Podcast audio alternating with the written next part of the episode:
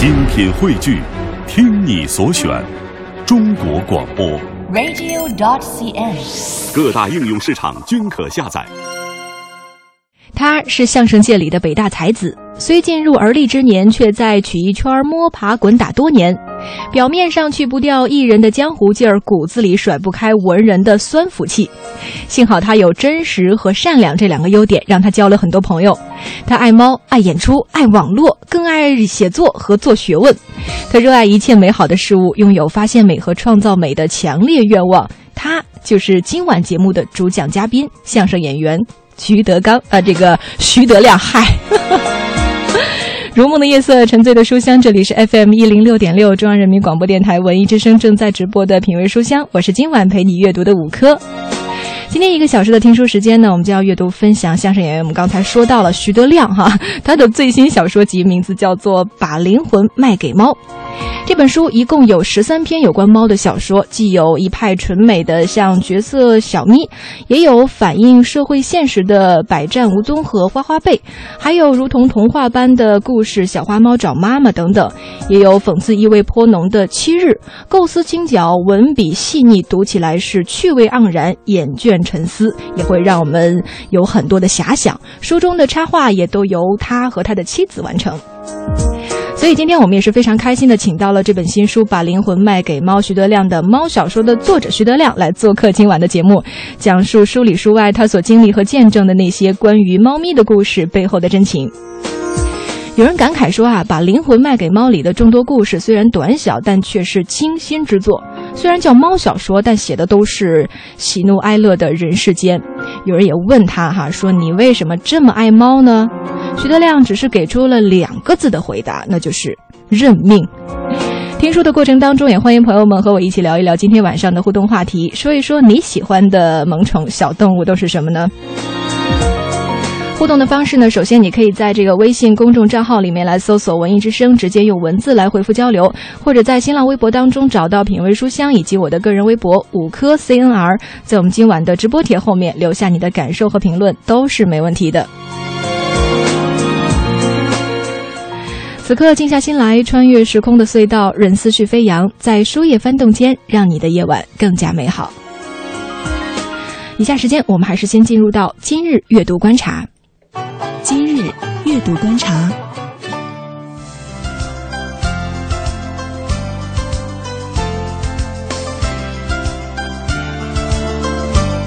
首先，我们还是来了解一下新书出版方面的讯息。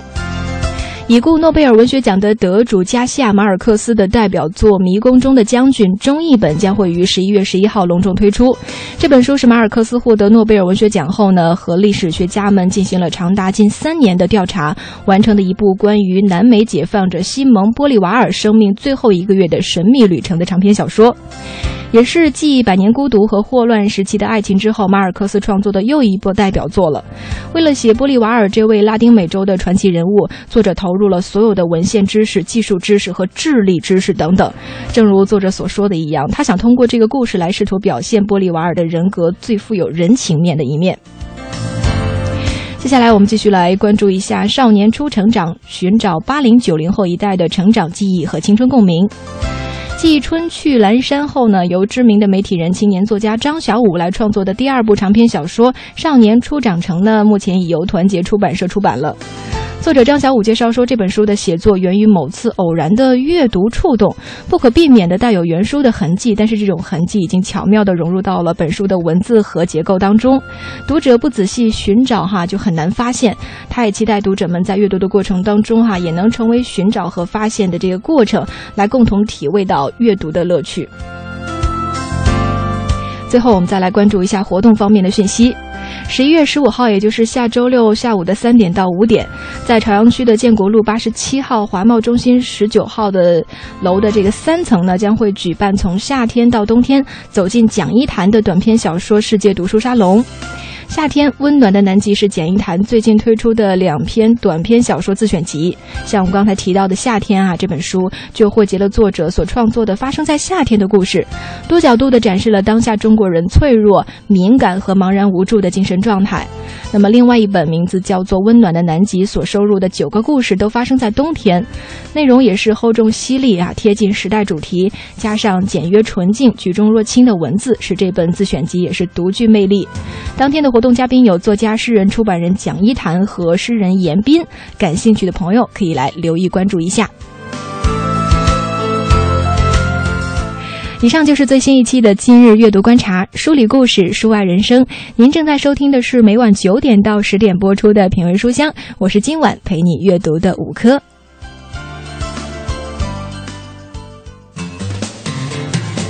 阅读是不分时刻、不分地点的进行时。晨昏或者日暮，车上或是路上，都有此间奥妙。重要的不是在哪儿读，而是而是开始这段书中中的旅程。每晚九点，喧嚣褪去以后，品味书香。分享书里故事，品味书外人生。就在 FM 幺零六点六六点六。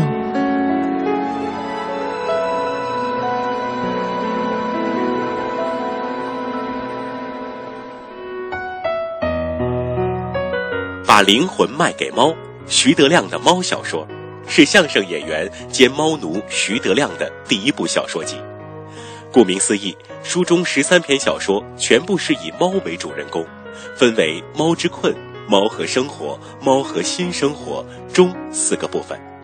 书里的故事有让人笑的，有让人哭的，有纯美如童话的，有讽刺意味浓厚的，有悲欢离合、爱恨情仇。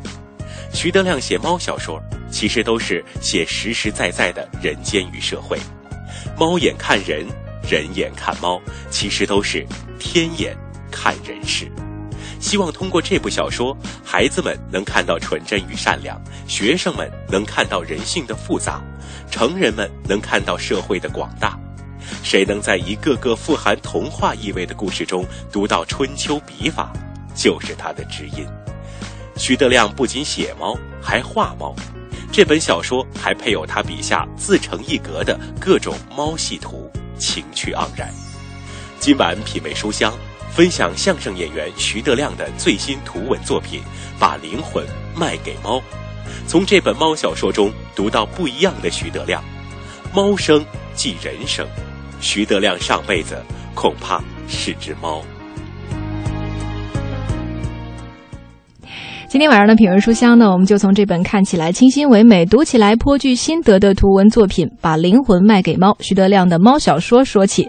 那赶紧来有请这本书的作者徐德亮，你好。嗯，大家好，我是徐德亮。嗯，欢迎你来到我们今天的品味书香。嗯今天的这个身份角色有点不同啊，是以作者的这个身份来介绍你的新书。呃，对，这还是 写小说也是第一次啊，出小说集也是第一次。，嗯对，之前呢，我因为是学文的，所以嗯搞了很多文学上的这个尝试，嗯包括我的我的第一本书啊，就是我的那个大学毕业的论文。嗯，我的论文呢，当时写了十万字，对，完了这个被。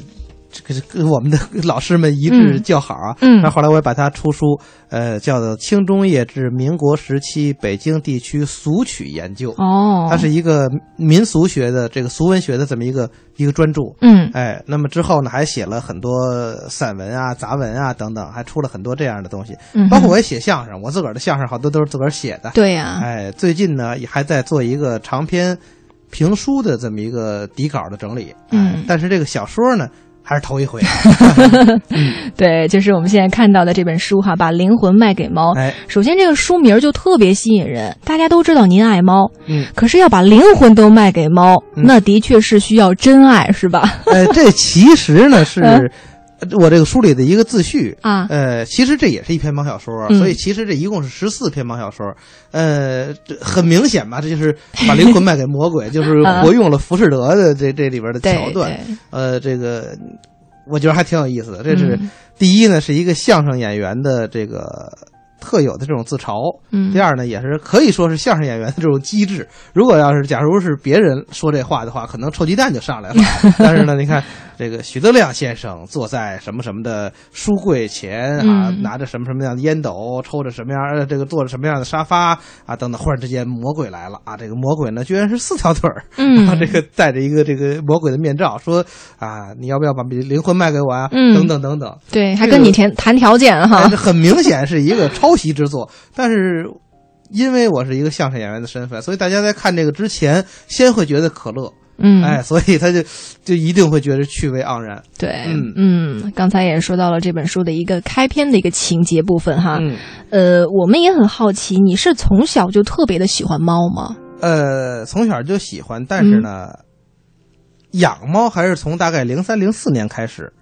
嗯，因为后来这个大了嘛，嗯。你小时候就就经常是我想养个猫，我妈就说这个养猫还是养你，留 留一个。呃一，般的父母对孩子可能都会这么说。对。所以呢，其实我们也在这也借借这个平台，咱呼吁一下啊，您说说。哎，，就是如果家里孩子小孩子想养宠物的话，我希望我们的父母应该支持。嗯。您别觉着家里可能养只猫或者养只小狗，这个把衣服都弄脏了啊，嗯或者是会影响他的学习，或者是不是猫猫狗毛会这个呃呼吸道的这些个疾病，其实您完全不用考虑，因为什么呢？家里有小猫小狗的孩子。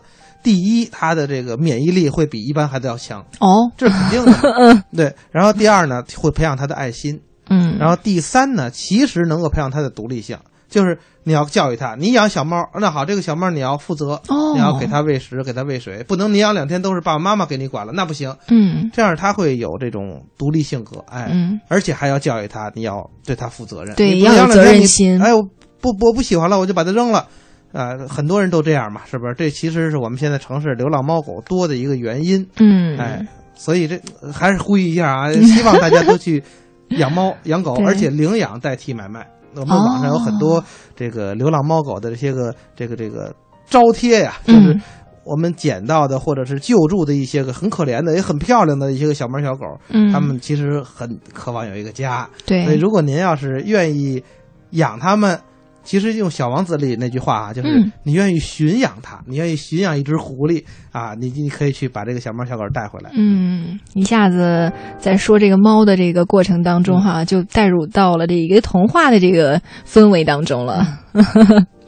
呃呃，刚才你也说到了哈，比如说这个家里面有小朋友的话，也是希望父母能够让孩子们来去养猫哈，锻炼他们这种爱心等等。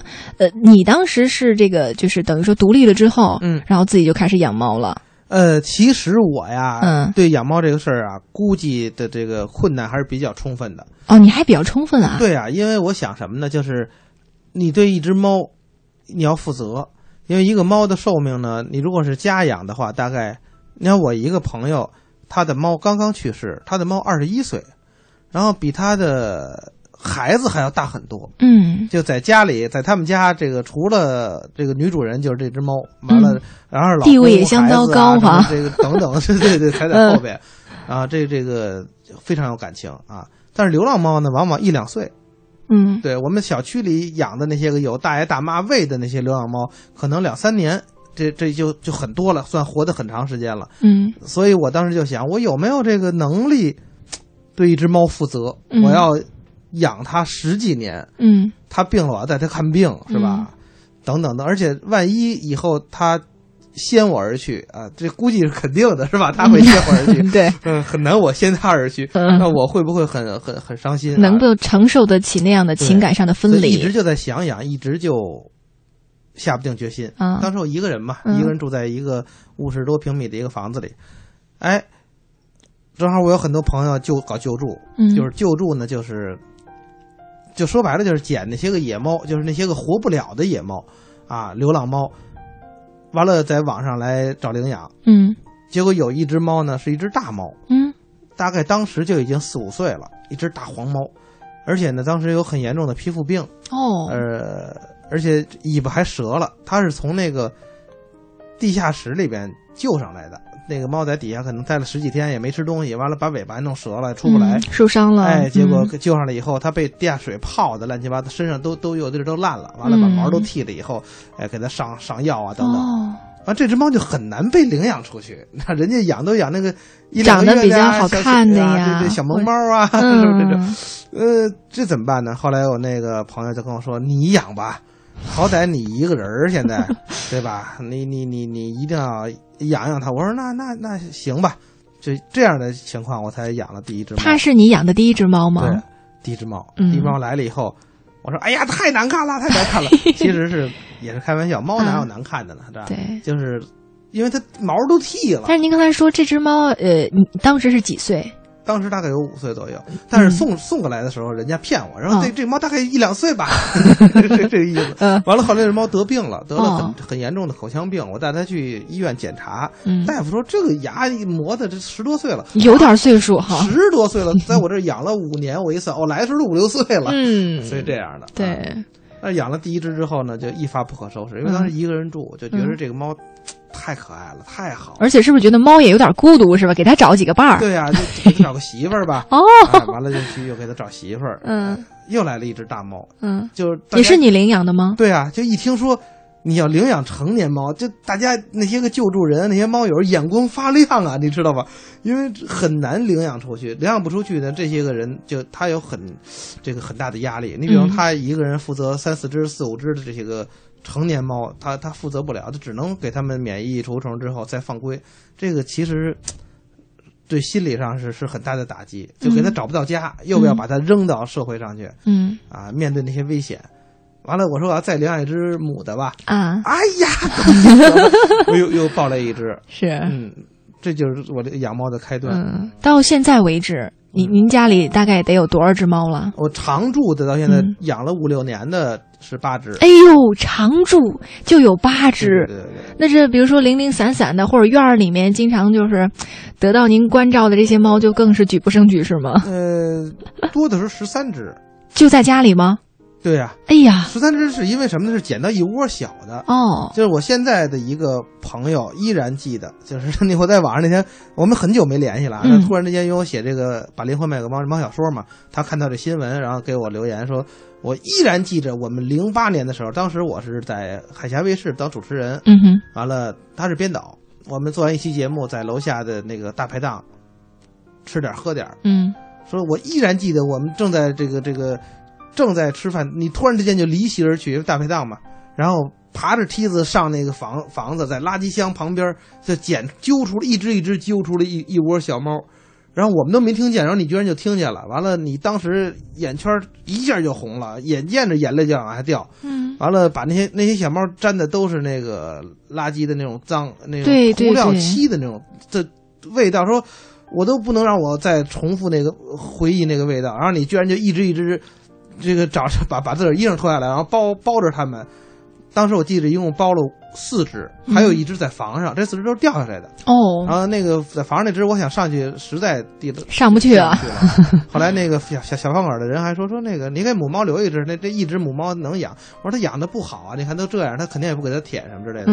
有很多流浪猫也不会当妈妈，它它就本身它他们的生活环境就就就会很艰苦啊，嗯完了完了，说依然记着你那那那个那个情景。嗯我说是啊，我说那那那四只后来有一只就砸手里了，就是我这为什么这么多只猫呢？就是送领养有时候送不出去，哦，最后这只能砸手里。嗯，当然，慢慢的长得都很好看，咬我都很疼。跟他们相处也都特别的和谐哈，慢慢的这么多年过来了，嗯，呃，包括你写的这本书哈，把灵魂卖给猫，里面有很多这个活灵活现的故事，包括还有很多的这个插图哈。嗯故事我们能理解哈，嗯因为你之前也出了好几本书。我们刚才在节目之前，我跟你聊天算了一下，好像是第六本了已经。对，第六本了啊，而且讲故事啊，它是需要有技巧的。嗯就你看我们相声，这个毋庸讳言啊，现在的相声不太好，嗯为什么呢？就是很多年没出名段了，为什么呢？就是没有好故事。嗯，这个说相声讲故事啊，这个在我们行话叫平哏。平哏，对，因为有很多哏嘛，有嗯有打哏，有文哏嗯啊，闹哏，嗯子母哏啊，伦理哏，伦理哏就是占便宜这种哦，等等。呃，平哏是最难，嗯因为什么呢？平根你要讲一个故事，平根，我们是不是可以理解是那种平铺直叙吗？，对，平铺直叙嗯就是讲一个故事，完了在这个故事里边要找到包袱，找到嗯笑笑点。嗯就换句话说，就是他故事本身的矛盾，他就不是说子母根就是俩人儿呃，最常见的一个，我给你出一谜语，你猜猜，然后他猜不着，找找一个包袱。那我再给你出一谜语，你猜猜，这个这叫子母根，嗯或者我出一上联，你给我对一下联，嗯这叫子母根。但是讲一个故事就很难，因为那个旁边的那个搭档啊，他使不上劲，只能是你一个人讲。这都是从过去从评书里边我们借鉴过来的这个手段。嗯就第一故事要讲的很流畅，嗯完了跌宕起伏，有包袱，还要有矛盾，嗯但是很难。所以你看现在好的相声，我们历来的我们可以卖猴，嗯马，三立先生那个，啊、对，那个特经典的那个有一，个特著名的人物马大哈，嗯这这成了一个老百姓都说你怎么这么马德哈呀？就就经典人物是吧？啊姜昆先生那个虎口遐想哎，对，本身就是一个小说，我们今天节目里还播了那段呢。哎，就 你拿那个梁左先生的那个小说啊，然后跟那个相声对比，几乎没有什么大改动。嗯，就人家那个语言就到了这么精这么精彩的程度，嗯是吧？也是塑造这么一个人物，一个青年工人。但是现在的相声就没有人愿意去塑造这样的人物。嗯，当然，这也跟这个电视台要求你们三十秒要一个大笑，二十秒一个小笑，跟这相也有关呃系。对对对，大家的要求现在越来越高了。对对对嗯。嗯，所以这个写小说，嗯。嗯，我觉得还是有一定的技巧的。嗯，但是我觉得这个文字部分呢，因为首先在创作的过程当中，我们就可以深思熟虑，嗯然后逐字逐句啊、的进行这个推敲啊，嗯进行这个考虑和想象，嗯最终出来的这本书名字叫做《把灵魂卖给猫》。呃，现在回想一下这本书里哪个部分您觉得最难写，或者当时倾注的心血最多？呃它其实是这样，就是这个好的东西啊，嗯不一定难写。哦，对这个，你像我写相声也是，嗯我写的那个、呃、很著名的那个《我的大学生活》，嗯呃，一晚上就写出来了。嗯完了，后来就大家有一天，突然有一天，这个相声火了，所有的人见我都问：“哎，同学，那板砖那个那个什么那 那个板砖掉了没？”就那个那个，其实就是一晚上，就一两个小时就写出来了。嗯，完了，往往就是没有灵感的时候，费了半天劲，可能还写不出来。哦，对，哎，那我这个小说《把灵魂卖给猫》嗯这这个小说集里边，猫生的意义这一篇，嗯其实构思过很久，但是就是不忍动笔，对，为什么？呃，比较伤感，而且它涉及一些哲学命题，嗯也都有相声的那个技巧，就是最讲究铺垫。说相声的其实最讲究铺垫的，嗯，就是前边怎么铺，后边怎么垫啊。这个就是之前啊，我看这个《水浒传》金圣叹批的这个，这是感到这是中国人写文章，这是最高境界。嗯哼，就是你看，突然之间写到这个，突然之间写到那个，哎，这一笔说的是什么？那一句说的是什么？这个词儿暗中包含着什么意思？这其实是中国人写文章最大的优点啊！当然，现在很多人都没看过《水浒》，包括金圣叹批的《水浒传》，可能更更多人没看过。嗯学写文章都是呃可能西式的句子、西式的思维等等，嗯。这个其实是有点问题的。嗯，所以，我这个小说其实形式上比较西化，但是逻逻辑思维上还是很重视的。嗯嗯，骨子里面还有很多我们过去那种古代文人的这种情怀在里面。对啊，你其你你像过去八股文就那么几、几几行，其实就那么几百。万变不离其宗。呃但是就是第一句说什么，第二句说什么，什么叫起承转合？嗯现在完全大家不理解，大家觉得好的就是什么，就是西方小说、欧洲小说。当然，欧洲小说写心理什么的，确实比有比中国小说强的地方，嗯但是他写情节绝对没有《水浒传》好，绝对没有《西游记》好。嗯，是的，所以我们今天的这个品味书香呢，就继续跟朋友们一块儿来阅读这本书哈，名字叫做《把灵魂卖给猫》。很多人也说了，说你写的小说哈，自然除了能令人哈哈大笑哈，从这个自序把灵魂卖给猫，呃，让这个猫奴们笑弯了腰之后呢，但是很多的文字却能让人有深度的思考，甚至满怀的伤感。所以我们稍事休息哈，呃，这首歌曲来送给你，是跟猫咪有关的。半年之后，我们继续会有请出这本书的作者徐德亮来讲述他的创作故事和人生情怀。忙工作，忙生活，忙着成为更好的自己。刷微博，刷微信，刷着大时代里小小的存在感。有多久没有把夜晚泡进书里？窗外纷纷扰扰，心里宁静欢喜。夜色阑珊，品味书香，对话自己，对话自己。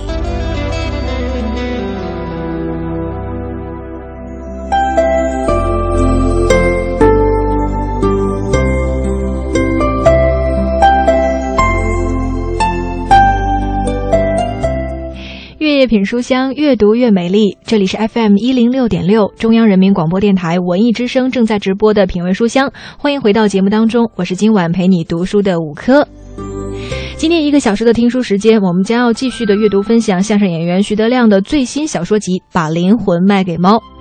是啊，作为特立独行的相声演员、新闻跟相声的尝试者和风格树立者，他的曲艺演员身份已经是为广大相声迷所熟知了。可是他的文人身份，包括猫奴的身份，想必大家是知之甚少吧？所以今天晚上我们继续来打开这本书。当然，在听书的过程当中呢，也欢迎朋友们跟我们来进行互动一下哈，呃，听一听呃，大家对于这本书你们的一些这个理解，包括有哪些问题想要跟作者进行交流，以及跟我们来晒一晒哈你所喜欢的萌物、小宠物、小动物都是可以的哈。我们的参与方式也很方便，可以在微信公众账号里面找到“文艺之声”，直接用文字来回复，或者在新浪微博当中搜索“品味书香”以及我的个人微博“五颗 CNR”，在我们的直播帖后面来评论留言都没问题。以下时间，我们就邀请我们今天的这个主讲嘉宾哈，徐德亮先生，跟我们一块儿来看看大家伙儿都有什么心里话，嗯，想要跟你来交流的。哎，我也一定说心里话。Dear Future 就说了，说刚刚看中央三徐德亮的表演，我妈也提到了，说徐德亮喜欢猫，我们家的猫就是夏天在张自忠路我捡来的，哎呦，真好，嗯。真好，真好，是吧？尤其夏天那个呃出生的小猫啊，嗯。如果你没人管它的话，往往到深秋就冻死了。嗯。就是它的生命周期只有两三个月，它还没见、哦。没有见过春天，然后它就死掉了。嗯，所以能能够捡回来一只猫，真是，嗯哎呀，善莫大焉。大您给他也要点赞了哈。嗯呃，这个小小的粉红兔子说了，说我从小就比较害怕好多小动物，呃，猫就在这个范围内，所以对它们的生活习性了解的很少。今天听过之后啊，对猫有了更多的认识，希望以后我能消除恐惧，与其为友，嗯，对，有些人确实是怕猫的，是吧？尤其晚上的时候，呃，嗯，对，呃，晚上白天有些人就都是怕猫的，嗯对，所以呢，但是这个这个，其实猫还是很可爱的。嗯嗯嗯，呃，怎么着跟他们能够快速的建立起这种良性的关系，跟猫做朋友呢？你觉得？从你的经验出发呃你喂它们点猫粮，啊，小猫就不怕你了哈。对对对对，而且猫抓你一下其实也没什么，我们家嗯猫抓我咬我很正常，我觉得特幸福。是吗？痛并快乐着啊。呃，这个记忆长歌也说说我们熟知的老舍、冰心、徐悲鸿等等都是爱猫一族。嗯呃，说徐德亮却是视猫如命，走火入魔，养猫、画猫、写猫，以至于干脆把灵魂都卖给猫。呃，已入这个猫舍一合的这个境界了。说这份执着，真纯的人猫情未了。其实啊是这样，就是嗯好多人跟我跟我聊，也猫友跟我聊说，你看嗯我们的猫多通人性啊，嗯那猫多可爱呀、多仁义呀、我我说错了，其实它一点都不仁义，一点都不通人性。哦，就是猫的智商和狗其实差不多，但是呢，在和人沟通这方面，猫比狗差得远。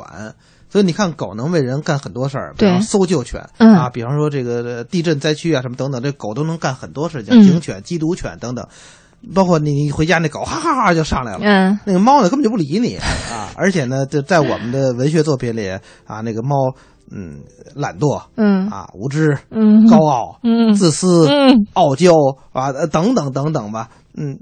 但是呢，你就是爱他，嗯你就是喜欢他，这个这个才是认命。为什么说喜欢他就是认命呢？对你这本书的最后也在说嘛，对吧？呃为什么那么爱猫？哎就是天生的，好像是吧？就是认命。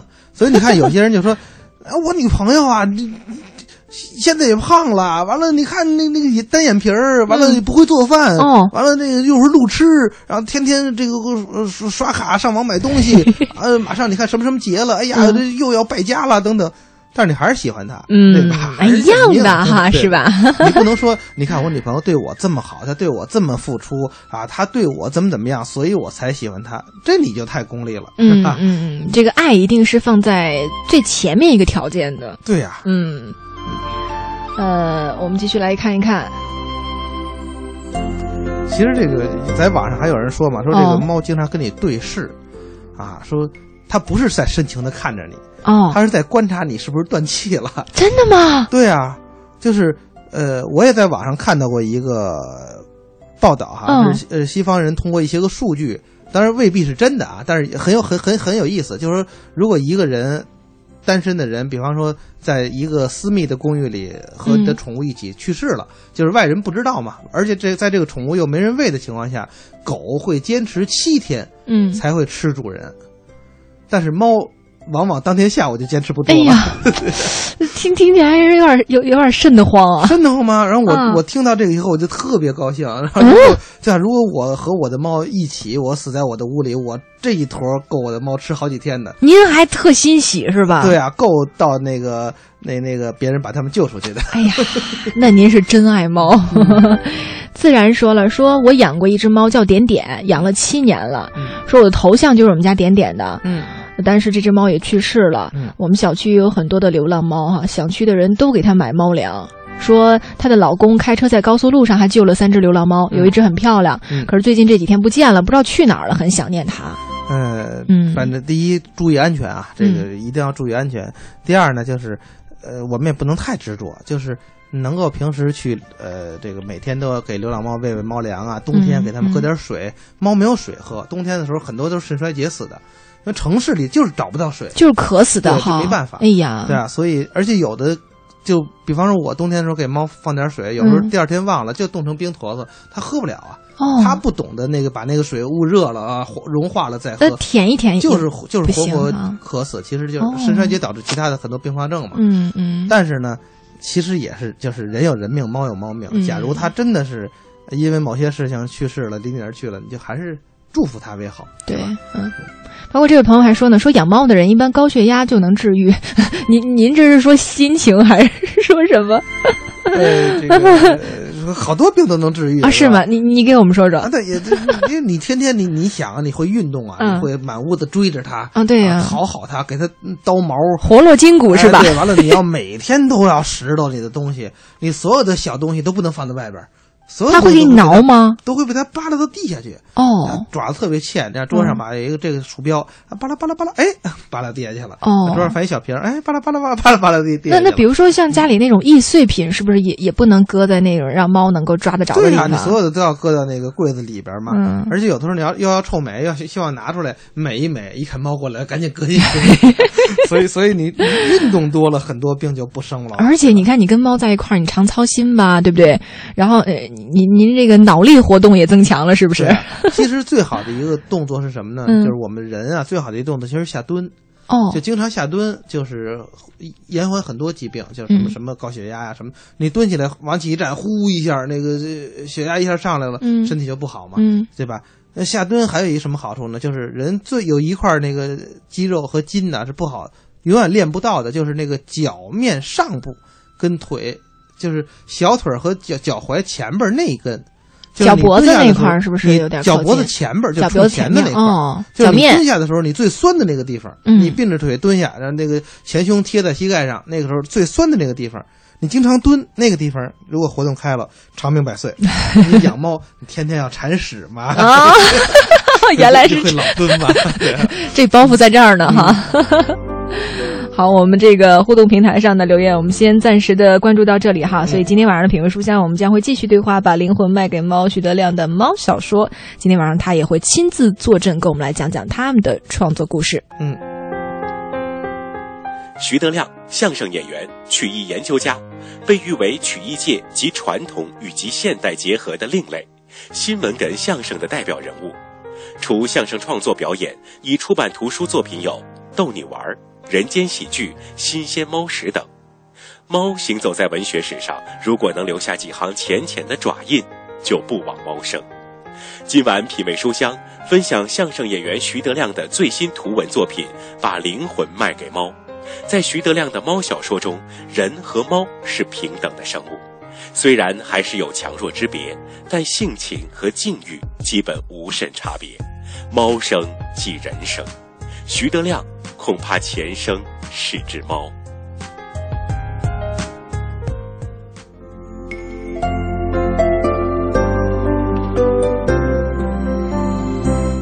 好，我们通过刚才的一个小片段呢，也是更加的这个全面而立体的了解到了我们今天晚上的主讲嘉宾哈，他又是相声演员，当然现在也是以这个作者的身份来到我们的节目当中来推荐他的这本书《把灵魂卖给猫》。呃，这本书里其实还有一个亮点哈，嗯你不但爱猫，写猫的故事，还画猫。哎，啊，这本书里有很多的这个画作都罗列其中了。嗯，对，这其实啊是这样，就是我媳妇儿啊是这个专业画家，嗯然后我呢其实是很想我来写小说，我媳妇儿呢配插图啊，这个你们俩这个对啊双臂啊 啊，对结果呢这个。由于种种原因，嗯我媳妇儿也像猫一样，完全不理我，不搭理你。啊这个这个这个，就我只好自己赤膊上阵。嗯，哎，但是画画呢，我也不外行，因为从小就画。对，哎，包括现在呢，又拜在了这个李艳先生的门下，是著名的国画大师啊呃入。室弟子。李艳先生有很多身份啊，首先呢，他是这个中央文史馆的馆员，哦哎，这个。这这画史就绕不过了嘛，这个嗯对吧？然后第二呢，就是他是李苦禅大师的儿子。嗯李苦禅先生呢，当然是我们国家最著名的，而且是最顶尖儿的近代的画家。对，而且李先生他的这个这个爱国情怀啊，李苦禅先生就我们大家都很熟悉。嗯。他当年曾经这个掩护地下工作的我们的当时的那个八路军。爱国人士哎，而且被日本、日本鬼子抓到那个那个宪兵队，完了这个严刑拷打，完了什么都没说。嗯所以这种他那种浩然正气、行诸笔墨，这种是让我们很敬仰。嗯完了，再者一个呢，李艳先生他是清华大学的教授，对，他他是就是他专业的，又是学画画出身，又是科班出身，嗯又教了一辈子画画。嗯那，但是呢，我上他们家呢，这个 就跟我说，说我教了一辈子学生啊，嗯都是上课呀，嗯呃这个。就像你这样的 啊，是有点甚至有点死皮赖脸的这种，往家一待一画就是两个钟头，这一笔一笔教你，完了教完你还得请请你吃饭，这种学生太少了，就你就你是第一个。对我跟他学了三年画吧，在他们家嗯得吃了四百多顿饭。是吗？哎呀，整个是回忆起来还是很愉快的哈。嗯，这个确实，就中国的艺术就是这样。如果不是师傅带着你口传心授，嗯很难学，很难学会。嗯，现在我们看到这本书里面有很多的这个，您在这个之前也给我们提到了哈，这个水墨画，嗯呃，关于这个猫的这个各种憨态可掬的造型，有的是相对一只猫的，有的还是这个好几只猫的。但是我觉得，无论是这个怎么样来变化哈，它的这个身形和眼神，让我们就觉得非常的这个很到位。嗯，嗯，身形就是胖呗。你你们家的猫是不是没有太瘦的？我们家猫其实也有比较瘦的，但是有比较苗条的就往往是这样，就是作者写的，就往往是他本人。嗯我身材比较圆，啊，所以画出来的就就就很难画瘦，你知道？相由心生是吧？除了刚才说身形，其实我还特别喜欢你这个画作里面关于猫的这个眼睛的部分，嗯，哎，我觉得很点题。这个猫的眼睛啊，啊其实就是它内涵非常丰富。嗯，那第一呢，你在这里面能看到就很纯真，它每只眼睛啊，您画那个，包括它那个瞳孔那地方，对对，特别亮。圆的，要立起来。哦。啊，它又纯真的，但是它其实每只猫又都是最最厉害的猎手嗯，啊，这里边还要有它的那个能够狠得起来的那个劲儿，那个精灵劲儿哈，，对，嗯。中国画猫的人啊有很多，嗯。但是呢，这我画的猫呢是，我我有一方印章叫我自由法，嗯，是我自己的方法画，嗯嗯，对这个。这也是李老师教我画画，说你看你在说相声上取得了一点成绩吧，嗯，所以这画画就，他能够这个这个触类旁通。嗯，你看说相声，我们相声里就就是这样。你比如侯宝林大师那些个相声是吧？我们初学时候都得学，嗯但是你学到一定程度，说我说的跟侯宝林先生那个完全一样，这个其实学几年就可能能达到，就模仿秀嘛。嗯但是你在台上说，观众就是不乐，人家说就可乐，你说就不可乐，怎么能可乐呢？你必须有自己的点。所以画画也是一样的，画画也是一样，哦但是画画是这样，就是你如果假如你临徐悲鸿先生或者临齐白石先生，你能临得很像了，嗯你已经是一个不错的画家了。但是你要想成为大师，必须有自己的创造。对。嗯，呃，所以你看哈，这个你的这个主要的身份和任务是这个创作相声段子，说相声是一演员。哎你看现在啊，你看这个相声演员就是这一点啊，他嗯比其他的艺术更为的这个这个这个有切身的体会。嗯你像画画，我画的跟徐悲鸿差不多了，我都能造他的假画了，那最起码您是一个画师，很不错的了。嗯对，他可能画一辈子都能画成那样啊，这这个画的跟齐白石呃跟跟这差不多，跟李虎川先生差不多。他这样的人就有时候就体会不到我要再创造一个什么东西，嗯，他就会觉得，哎呀，我画一辈子都没画画到我老师那个水平，我还要向他去学习。殊不知，您到六十岁、七十岁还在学您老师，嗯您这辈子也超不过他，因为你不是他。嗯，但是相声演员就十六七岁的时候就已经明白了，你死学侯宝林、死学马三立是不行的，啊，无论你是他什么人，你是他弟子，你是他儿子，你死学他就是不行。为什么？嗯台上不可乐，您在台上说二十分钟，观众不乐，你怎么下台？嗯所以就挤得着你必须有自己的东西。嗯，所以这是我在二十多岁的时候就体会到的这个。就已经悟出来了哈。其实这话大家都知道，要有创新、对啊，要有自己东西，其实很难。包括很多其他的艺术，什么歌唱啊、京剧等等，很多艺术都是嗯学一辈子，我学我达不到我老师的程度。对呀、你不可能达到，因为你不是他呀。嗯你又有自己的东西，他就达不到你那程度了。嗯，所以每个人都是不一样的啊。对，要有自己的长处。嗯，呃，其实我刚才是想说哈，你看你除了这个说相声之外，现在写书、画画前几天我看这个朋友圈哈，您还在晒这个 最近在呃写什么字儿临什么帖是吧？嗯，我这不是、嗯这个中国画是书画同源啊。对，这个我其实写字是最专业的，我写字从五岁就开始写。嗯，完了，我大概六七岁开始画的画，我八九岁才开始说相声，所以要是是画家。追根溯源的话，那两个好像在这个曲艺行当里面是是是更先你接触到的哈。对，就是在艺术圈里，所以其实我是 更更专业的书法家和画家。呃，但是这个你看书法就更更不讲理，对，就是你你临帖临十年，嗯你拿出来一写，大家一看什么字儿啊？这是因为所有人都会写字儿，嗯所有人都能评价你，这嗯跟画画还不一样。但是这个书法能写出来更不容易，嗯画里边必须要有书法的笔法。嗯对，所以今天还天烧大瓷器，那个瓷罐子、青花瓷，上次咱们有次做访谈，您就说到了对啊啊，，这个这个就好玩儿。我啊人就其实就是比较好玩儿，兴趣爱好那么多，而且最近我还想跟一个国家级的那个工艺美术大师去嗯学琢玉。这个怎么讲？琢玉啊，就是翡翠和玉，你要把它雕成雕件儿，嗯就要把它雕成，比方手把件儿啊、扇子啊，甚甚至于那个刻个印章啊、弄个章料啊。嗯它那个跟一般的刻刀肯定刻不动啊，你要上那个水凳，要用那个那个，当然现在没有沙子工具了，就用那种工具来琢玉。嗯哎，这个也就我觉得它可可乐好玩儿，就希望学。嗯。整个这个梳理一下你的这个，除了本职工作，这些兴趣爱好是如此之多哈，可能在以后的这个生活过程当中，指不定哪天哎又对某一个物件感兴趣了，然后就想钻进去对我还是我我我不单是这个文啊，我嗯我也行啊。啊对呀说说这个大成拳大成拳的四代传人。其实其实这真正打可不成，但嗯是就是研究他的那个武术里边的中国哲学和道理。嗯对，你在学了以后，你才知道中国武术太伟大了。就是我们有两个极端，一个极端就是小孩看看那个武打电影，你看我们武术能够飞檐走壁，然后隔着人呃啪一下那个内功啊什么之类的，其实那都是假的嘛。嗯到大了以后呢，又会走到另一个极端。你看中国武术都是假的，他打不了，其实都是花架子。嗯否则的话，你就跳高，你就别让那个运动员去了，找一个练轻功的不就完了吗？嗯两个极端。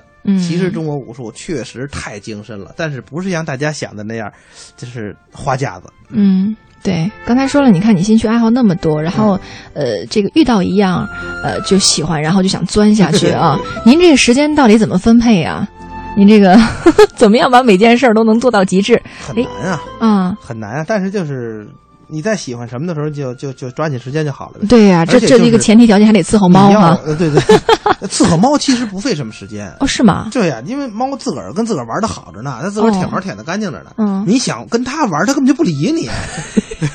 你想融进去，对啊，还还是需要主动跟它亲近猫砂盆。能装好几斤猫砂，完了，一天就黄金万两里边。嗯，然后你不去铲，没有人理你。你去把它哗哗都铲干净了，猫砂那个这屎啊、尿什么之类的，嗯刚铲完，八只轮流过去，哗哗哗哗哗，再给你上上，对吧？嗯哎，反正就是别太有功利性，就是嗯你别想着我卓玉，我就要马上变成卓玉大师，我要拿它换钱啊。包括说相声也是，我要写一段新相声，我要上电视，我要上春晚，我这春晚一下就红了，红了以后我就挣钱。越是这种功利心，越写不出好东西来。所以就像很多的这个家长对待孩子也是一样，好像现在孩子学什么东西，你这个东西必须得有用才能学对对对，啊。你看我妈妈，我父母都是工人，嗯我就很觉得很很感恩，就是我母亲。我妈其实文化程度也不高，但是她就觉得从小我记得她说的一句话，就是人必须得有个爱好，嗯要不然你这辈子太没劲。嗯，就是没劲啊什么。画画、写字都是我妈培养我，带着我去。我还去考过那个什么什么音乐学院的一个什么班儿，我都记得特清楚。进去，然后那个一帮老师考什么摆拍子、板眼都都对了。他们那会儿也没担心说又影响学习啊。八五年我刚一年级，嗯，然后因为钱太多上不了。哦，后来为什么学画画呢？因为画画一个学期五块钱，嗯，哎，所以后来学了画画，学了写字儿。哦呃，但是这个爱好你看就相伴一直到现在。嗯，也是因为这个爱好，你也获得了很多的乐趣喜哈。欢啊！我演出回来到家就十一点多了，完了嗯再画画画到夜里两三点，高兴啊！嗯，完了又练了这个大成拳，所以这个体魄也还行哈。体魄其实比较差，我净是吗理论了，对，最近身体还真不太好。那没事，应该练起来哈。对对对，不过他们说这个画家好像一去世这画就值钱了，哎呦，但是我想我这画还是晚几十年才值啊，钱。对对对，我们先存存吧。对对对，今天晚上主要来是呃推荐这本书哈，把灵魂卖给猫。其实你在这个写作方面，我觉得这个还算是一个比较高产的一个作者。嗯刚才我们说出了六本书了嘛，那在最近呃下半年，包括明年，在这个出版方面，还有没有什么新计划、新打算？